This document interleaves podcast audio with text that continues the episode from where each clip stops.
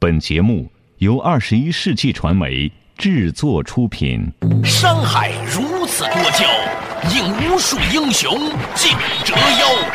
数风流人物，还看我是梁冬。大家好，我是吴伯凡。两个男人孕育五年，梁东、吴伯凡帮你坐着打通经济生活任督二脉，东吴相对论。好戏马上开场。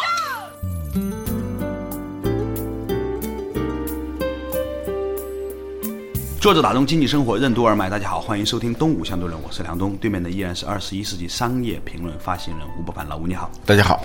最近呢，由于中国公司啊，尤其很多 IT 公司，最终呢都选择了在美国纳斯达克上市，所以呢，在纳斯达克上面的这种中国公司呢，变成了一个纳斯达克上的一个亮丽的风景线。我不知道你有没有留意到？我发现就是一些前半年的时候还跌得一塌糊涂的那种公司啊，现在一下子都起来了，而且超过了它原来最高值的时候。对我最近做了一个统计调查，中国在纳斯达克上市的 IT 公司，包括科技公司哈，嗯，基本上百分之九十五以上现在的股价都接近历史最高位，以及超过。嗯，第二个现象很有意思，今年在美国 IPO 上市的这个公司已经超过了当年 dot com。泡沫时期的种子，就两千年的时候，差不多那个时候啊，曾经有一段时间嗯，Netscape 上市的时候，对，当时新浪、搜狐、网易一下子都去了嘛，对，还有什么雅信，对，当时它价格都挺高的，我记得当年的中华网甚至最高的接近一百美元一股，嗯，后来呢，跌到什么程度呢？像网易这样的公司跌到七毛钱。七毛八。啊，就快摘牌了。七十几美分嘛，啊，就跌破一美元。花开两朵，各表一枝。讲回主线，我今天讲的主线是什么呢？上市公司的总数已经超过当年的 dot com 泡沫热潮。数量就是负纳斯达克上市的数量，已经超过了十几年前第一波去上市的那些公司。第二个呢，就是已经有许许多多的公司，你现在看过来，最近涨得非常厉害的中国的 IT 公司，PE 超过五十倍、六十倍，是什么概念呢？就按它现在的盈利水平啊，它。需要用六十年的时间挣到你现在预期他要挣的这个钱。就是举个例子吧，就有解放前一公司，他告诉你说 到现在的钱都全给你挣完了。当然我们要考虑到通货膨胀，考虑到业绩增长啊等等等等因素。但是从美国历史上来说。超过三十五倍都算是相当高的一个警戒线了哈。现在许多公司都超过五十倍、六十倍啊。你发现好多公司你都不怎么注意的公司，一年以来啊，它的这个市值涨了，都不是说百分之二十三十五十，是多少倍啊？都是四倍、五倍、六倍啊。有一家公司做什么奢侈品啊，什么很多人都不看好的，结果它涨了五倍到六倍。对。还有包括像奇虎三六零是涨了三点五倍吧，接近。嗯，它从二十多块钱开始涨起嘛，啊，最近是八十多块钱，将近四倍了。嗯，这些公司呢，你说它是不是有前途？是有前途，因为他们的确呢，最近应用的非常广泛。不过有的时候人还是要读点历史的啊。当年的 AOL 也可以说在美国啊独霸天下呀。你记得吗？我太记得了。后来出了一本书叫《抢滩传媒的傻子们》，当时它是一个新媒体，时代华纳呢是典型的旧媒体啊。时代杂志就是做杂志的，Time Warner 啊，然后加上华纳兄弟是吧？搞电影的，反正都是巨头，就不折不扣的传统媒体的巨头，被一家成立没几年的公司给收购了，整个的交易额。我还记得是三千四百亿美元，嗯，就是大约是在一九九九年，就是跨世纪的那个阶段，到两千年的那个时候，三千四百亿，当时觉得很大，现在想起来更觉得大。这么多年通货膨胀了，就以现在来说，三千四百亿也是个很大的公司，是吧？对对，感觉就像是那个。腾讯和百度和新浪合并了，几乎是中国所有 所有互联网公司合并在一起，这也是挺夸张的，是吧？你想象有朝一日打开新闻，说腾讯和百度合并了，然后合并了七五三六零，大家都变成朋友了，然后呢，合并了金山，再合并了搜狐网易，然后呢，再合并了这个新浪。公司的董事会有李彦宏，有周鸿祎，有马云，有马化腾，这挺好玩的，开起会来了。就是这个意思，就是三千五百亿的一个概念啊。对，说回来是当年 AOL 和在华。但是很快那个就变成一个并购史上最大的笑话嘛。当时，嗯，当时我记得那个时候，两千年的时候，我还写了一篇文章，叫《警惕纳斯达克的泡沫》，那是很幼稚、很青涩的，就自己的感觉，就觉得一旦出现这种不靠谱的交易的时候，这个泡沫要完了。就像我是一个白痴一样，但是我可能。我凭我的一种本能，我知道要来地震了还是什么，要来洪水了，就往往这个领域里头都是白痴先发现的，对，都是最准的，就是 智商比较低的对对老鼠啊、对对。蚂蚁啊，对对对，像我们那种 不经大脑的人，对对对，没脑子的人是最准的。我当时我是完全没脑子，但是那个感觉就是要完了。嗯，果不其然，两千年四月份一下子就不到半年的时间。对，然后呢，你会发现一个很有意思的现象。嗯，最近啊，我做了一个简单的统计，在爱美股这个网站上面，它是统计所有的排行嘛，就当日涨幅，排在前二十个的股票。都是很小的，平常你觉得不会大涨的股票，全都是那种股票了。嗯，而主要的大蓝筹股票都没有怎么涨了，甚至有些开始跌了。就是说，这是一个到最后疯狂的一个典型的标志。嗯，一个牛市起来的时候呢，是以大蓝筹的起来带动的。嗯，而一个牛市的最后泡沫出现呢，都是以各种妖股突然鸡犬升天的那种感觉出现的。你知道是为什么吗？就因为这些蓝筹、这些大股啊啊。想象空间不大了，嗯，没法满足那些投机者的口味，对，重口味啊。啊，那投机者那种重口味。吃各种麻辣鸭脖的人，对对对，各种鸭脖子，你想想，就你蓝筹股那个大股，它涨的幅度一年涨个百分之三十，你都觉得挺了不起了。对啊，但是那个不是三十，它是三天就三十。对对，他如果是这样的话，这个投资啊是没有多少诚意了，就开始走偏门了，嗯，就开始要用一些歪招邪招的那种感觉的时候，那肯定是有问题了。对，所以呢，我有个大致的初步感觉，而且呢，通常啊，一个泡沫最后被挤破、被压迫，是伴随着一个巨大的上市出现的。嗯，前段时间中国 A 股的泡沫是伴随着中石油、中石化加平安这几家公司回到 A 股出现的啊，因为它的吸附能力非常强，它这个航空母舰一样，咵一下是啊，你知道吗？没有这些大股进来啊，啊，那点钱可以兴风作浪的。对，那个就是个池塘大一点的池塘而已，你稍稍一头牛下去就起浪了。对，就是假如那个池塘很小的话，是吧？对对对对对。呃，来几头牛一一往下，我小时候在农村里头看那个牛。夏天的时候很热嘛，往那个池塘里头一躺，你发现就是那个惊涛拍岸的 那个池塘边。我就忍受不了你总在我面前炫耀你在农村的生活，你在农村的幸福童年又怎么样呢？好了，稍事休息，马上继续回来。作者打通经济生活任督二脉，东吴相对论。目前，中国在纳斯达克上市的大部分 IT 和科技公司股价都已经接近和超过了历史最高位。这说明了什么问题？为什么说纳斯达克已经显现出了泡沫破裂的征兆？什么是股市已经进入最后疯狂时刻的标志？为什么说通过趋势判断股价是不靠谱的？欢迎收听《东吴相对论》。本期话题：纳斯达克的泡沫。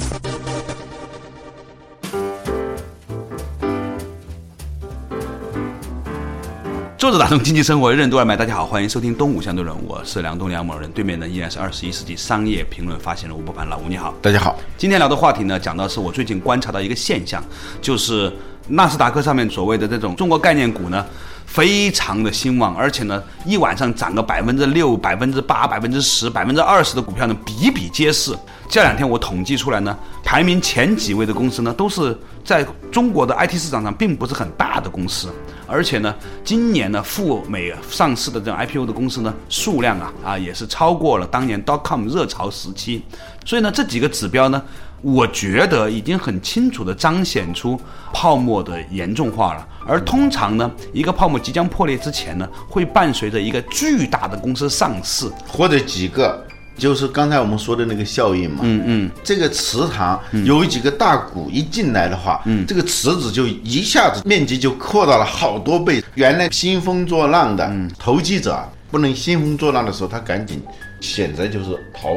嗯，只要有一个炒家逃。其他都跟着逃，最后泡沫就破灭嘛，这个逻辑就是这样的。对，你可以看到未来哈，在纳斯达克上，Twitter 马上就要上了，啊，这也是一个挺大的一个盘子了。嗯，最近就在说他的那个 CEO 一下子身价是多少嘛？对，而且呢，大家对 Twitter 的期望值还挺高的，说它在移动端的应用已经超过了 Facebook，有很多的说法。因为美国青少年的使用是一个很重要的指标嘛，它呢已经迁移到 Twitter 上面了。另外一个呢，就是阿里巴巴有可能最后呢还是在美国上市，这有个盘子也是挺大的。对，坊间的传闻是一千亿美金嘛啊，？一千亿美金那就是一千亿美金什么概念？就是一个 Facebook 嘛。啊，对，一千亿什么意思呢？就是一家腾讯，腾讯刚刚在它挣扎了那么多年，对，从九八年到现在十五年的时间，嗯，达到一千亿的市值，当然了，这也很不容易达到的。嗯，现在有个说法叫“千亿俱乐部”，就是坊间的传闻说，阿里巴巴一旦上市，它就进入这个千亿俱乐部，这一下子就把这个池塘就不是池塘了，是一个大的湖，像洞庭湖那样的一个湖，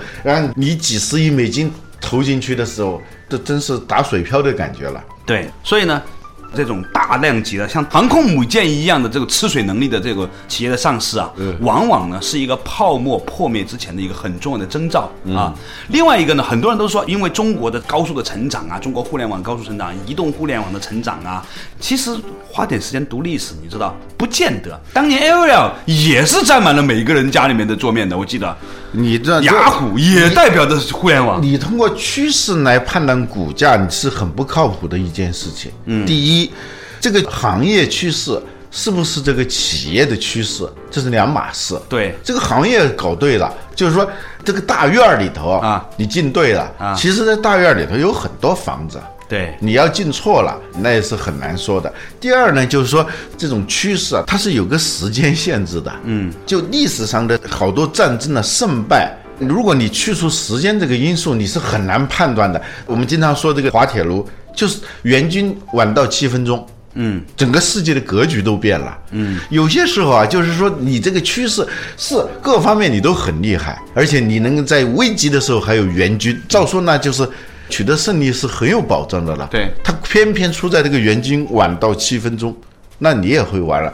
当年市值最高的一家公司啊。叫思科。啊，思科的市值曾经达到五千五百亿美元，很疯狂吧？这个？啊。五千五百亿美元，而且是这么多年还通货膨胀，美元还贬值了那么多的情况下，是当年哦，当年的五2000千五百亿跟现在的一万亿 是一样的了，最少。对，因为什么东西呢？就大家那么一判断是对的嘛。啊就互联网每年以什么样的速度在增长？对你只要互联网增长，你就要用网络设备。嗯，啊，思科呢，它那个 logo 就是一个桥嘛，嗯，就是旧金山的那个大桥，把它给抽象化以后，一座桥，就是它生产的那个路由器啊，是为每一条网络来搭桥的。嗯，那你那个网络越多。需要的桥就越多，对那么一算下来，哦，那简直是前途无量，大家就有很多钱就往上头涌。而且资本市场上它有一个放大效应，当你看到很多人在往上投投钱的时候，一些人就不再根据什么趋势来判断了，他只知道一个趋势，有人在买股票，所以我就要买。这有点像苏联那个短缺经济时期，什么都排队嘛。就当你走在街上的时候，你不用说是买什么，你看见哪儿排队，你就赶紧去排队。他一定是在卖稀缺的东西，就是不问前面那个在卖什么，你就往那后面一站。啊，因为你要去一问的话，你又落后好几个人了。所以你看见有人排队，你就赶紧排啊。到那个地方，他卖什么你就买什么，他一定是稀缺的。这股市上也是这样一个心理。如果这种情况下的话，就它的价值一定会成倍的放大，所以才有当年思科的五千五百亿市值的这样一个状况。泡沫就这样炼成的嘛。嗯所以呢，有很多人都在说，下一个崩塌的公司可能是苹果啊。以现在苹果你可以看过来，最近呢，我也在用了一些国产的一些手机啊，也看到了一些包括安卓的这个应用的整个的体系。嗯，以今天的苹果，我觉得如果它再不推出真正的决定格局翻盘的产品的话，有可能苹果会出现大的崩盘。嗯，那如果这样的话呢，你知道它会引发一个苹果的效应，你知道吗？纳斯达克的整个的崩盘效应，指对数性的。对，它是标志性事件嘛，只要哪一个公司一开始动的时候，啊那其他的，它这个资本市场上乌合之众这种效应啊，嗯，很明显。树倒猢狲散。对对在农村里头，只要有一只狗叫，它各村的狗它全都叫，就好像是如临大敌的那种感觉。嗯，当年那个泡沫破灭，一个标志性事件，这个泡沫就破灭了。将来不管是什么，不管是 Facebook 也好，还是苹果也好。因为它太具有象征性了。嗯，如果它一旦往下掉的话，那其他就跟着掉，追涨杀跌的这个普遍的心理，它一定会引发这种崩盘效应。呃，崩盘效应。苹果它为什么曾经达到了六千多亿美金的市值呢？确实了不起啊！当年很多人认为那个市值超过五千亿，那是这个星球上的神话。当年时刻达到了，当然后来它跌的五千亿什么概念？相当于接近四万亿了。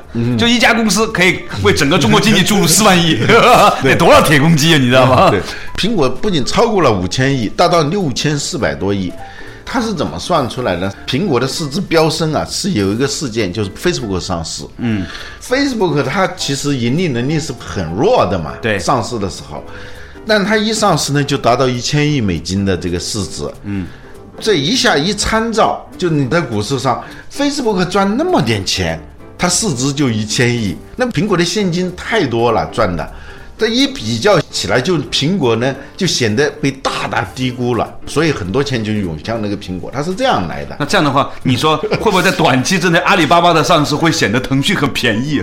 对，有可能。你未必每天在淘宝买东西，但是你肯定每天用微信嘛，对不对？对对。嗯，好了，稍事休息一下。我们今天讨论的话题就是。我们似乎隐隐的感觉到了纳斯达克的这种泡沫即将来临啊！稍事休息，马上继续回来。坐着打通经济生活任督二脉，东吴相对论。今年在美国 IPO 上市的中国公司总数已经超过了两千年泡沫时期的总量，这说明了什么问题？什么是资本市场的放大效应？为什么说纳斯达克已经显现出了泡沫破裂的征兆？什么是秃头悖论和溃军悖论？欢迎继续收听《东吴相对论》，本期话题：纳斯达克的泡沫。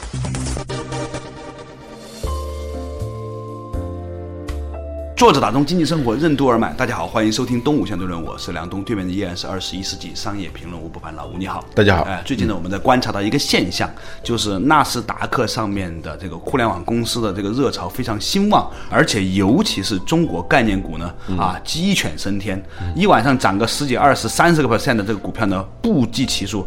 在香港股市上也有类似的情况，有一些公司做手机游戏的，只要说他在涉足手机游戏，马上暴涨啊！所以他正在跟哪家做手游的公司在谈判，啊都有可能涨啊！这是个典型的末日狂欢的状态，就是说什么叫观其象啊？有些事情呢，它有象的，嗯。你一看这个象，你就知道它会发生什么。这个“象”这个词在汉语里是非常有意思的。嗯，河南省的那个简称叫“豫”嘛，左边是个“予”，给予的“予”，给予的“予”，右边是一个“象”啊。象是什么意思呢？象它就有单立人的象啊，和没单立人的象。对，这两个差别。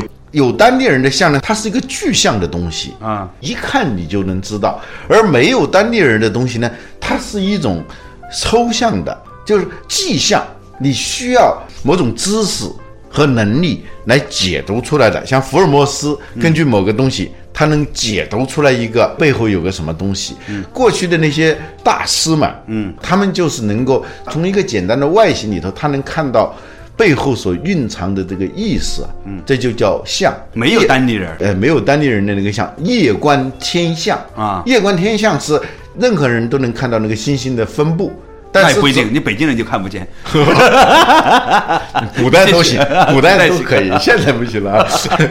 但是呢，你能否像诸葛亮一样，无夜观天象啊，刘表不久于人世啊？就他从这一点上看到那那叫象。嗯，呃，而那个玉呢，本来的意思呢，就是通过一个象，你能够事先发现这个趋势，那就叫玉这个词啊。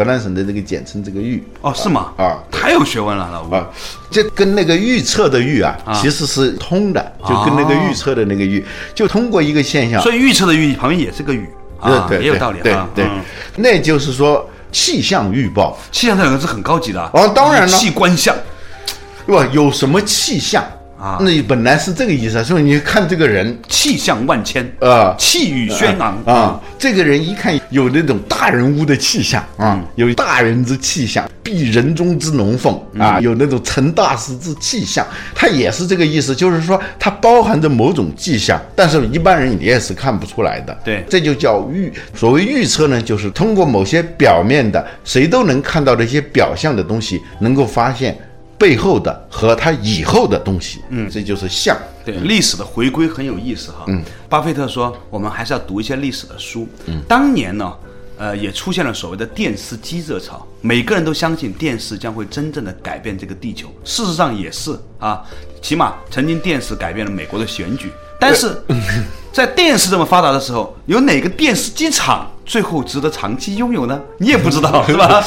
最著名的电视机长汤姆逊最后被 TCL 收购了。嗯，要不了多长时间，就那些孩子们，当看到一些历史书上啊一些过去的旧报纸上，哎，报纸他们不一定能看到，反正是关于过去的那种描述里头，比如说，呃，曾经在二三十年前，某些人沉迷于电视，他肯定会不理解的。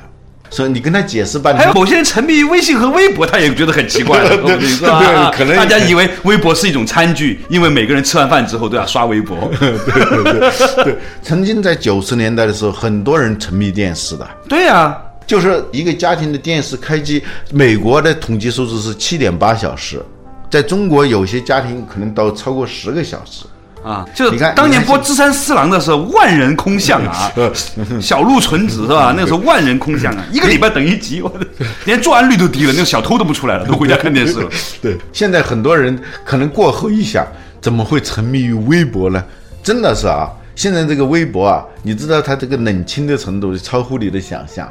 曾经有好多朋友跟我说，他们那个开车的时候遇到红灯的时候不骂人了。嗯，有一段，嗯，都看微博是吧？对因为他赶紧掏出来，他要看微博嘛，正好感谢那个红灯，你知道吗？啊啊遇到红灯的时候很欣喜，终于可以拿出来看看刷一下微博 对，但你看，也就是一两年的时间，嗯啊，所以这个趋势啊，有时候你说趋势是有点不靠谱的。我们只能讲轮回。其实你想想看，所有你认为不可或缺的东西，最后从历史角度来看，好像一切如梦幻泡影啊。你说电话不可或缺，现在就说没有电话也可以，大家用微信也可以了。很多人都不看未接电话，只看微信了。现在一些机场安检的那个地方，不准带手机啊什么，它还是那种手机啊，就是带一个天线的那种诺基亚的那种。啊啊我相信好多小朋友都不认识那是什么东西。啊，我儿子有天问我什么是鼠标，好吧？对对，就是将来电话机就是那种现在已经作为 logo、作为象形文字的那种座机的那个啊，就是在一些信签的下面，他不写电话，就一个电话那符号，好多小朋友现在不认识了，不知道那是什么东西。对，嗯，所以如果我们读点历史的话，你会发现，历史总是惊人的是被某一种的周期率所影响。嗯，一切我们认为不可或缺，一切认为未来将会怎么怎么样，一切的想象和预测和你的热情，都会受制于某一场时间来临之后的退潮。曾经有一个朋友这样跟我说，他说。你如果观察一下一场战争，它很多时候出现逆转，并不是真正的力量出现了逆转，只不过时间到了。一场爱情，一场感冒，都是如此。你再坚定的爱情，它总会有退潮的某一天的。退潮他是不知道是从什么时候开始的他，只是受制于时间的，你知道吗？不，他就是那个时间点你都没法区分开来。我们说秃头悖论和溃军悖论啊，啊就一个成为秃子的人，嗯，他肯定是经常掉头发嘛，对他到底是从掉哪一根头发开始是成为秃子的？就比如葛优，他肯定他不知道哪一天。咱们不提那一根专专门的人啊！我每次在这个机场登机的时候，经过那个廊桥，看见他就觉得很好笑。这从理论上，人天天都在掉头发，你我都在掉头发，每天都要掉几十根头发了。对，但是呢，到底是从掉哪几根头发开始？我发现呢，你通常通常我问过很多这些谢顶的朋友哈，问他们什么时候开始掉头发，他们总是这样回答：是从我嘲笑别人是个秃子开始，好应验呐！你跟别人说，你看你旁边的，他们后来都变成没有什么头发了。所以呢，没事儿的时候呢，千万不要嘲笑别人。我有一段时间失眠，就是我嘲笑别人失眠开始的。还有一个叫溃军悖论，也是这样的，就是打仗那个逃跑嘛，啊溃不成军。集体逃跑，但逃跑他总会停下来的嘛。啊，对，这个溃军他不会一直跑嘛，啊他总会停下，就不知道是从哪一个人停下来，就算停止了。他突然有一下子停下来了，其实在此之前已经有很多人开始停下来了，但你也不知道，所以有些趋势呢，你就很难把握啊，就是那个象啊，你是很难把握的。我们只能转换，就就最后那个结果出现的时候，哎，它已经成型了。呃，对，已经成型了。在此之前出现的很多东西，所以你把握那个象是很难的，所以只有很厉害的、很有洞察力的人才能够知道这个象气象，能把握那个气象的人。嗯好，今天呢，我们从这个话题里面呢，也讨论到了对这个事情的这个热潮哈。虽然呢，好像这个所谓的纳斯达克的这种公司，尤其他们的股票价格跟很多我们的听众没有什么关系，大家也不炒股。不过呢，你会发现呢，这其实是一种有趣的观察方式。也许呢，我们可以把这种观察方式呢应用到我们身边来。之前我们所讨论的什么白酒的这个泡沫啊，虫草的泡沫，你可以借由他们在电视上投放广告的量这一个项。来得出某种的结论，所以象思维是某一种跟现在大数据思维很相似的一种思考方式。它不是用因果来讨论的，它是从现象到本质的看似无关联的关联里面相关关系啊，得出了某种的呃非因果关系的讨论。嗯，这的确呢也是一个很有趣的事情。好了，感谢大家收听今天的《动物相对论》，我们下一期同一时间再见。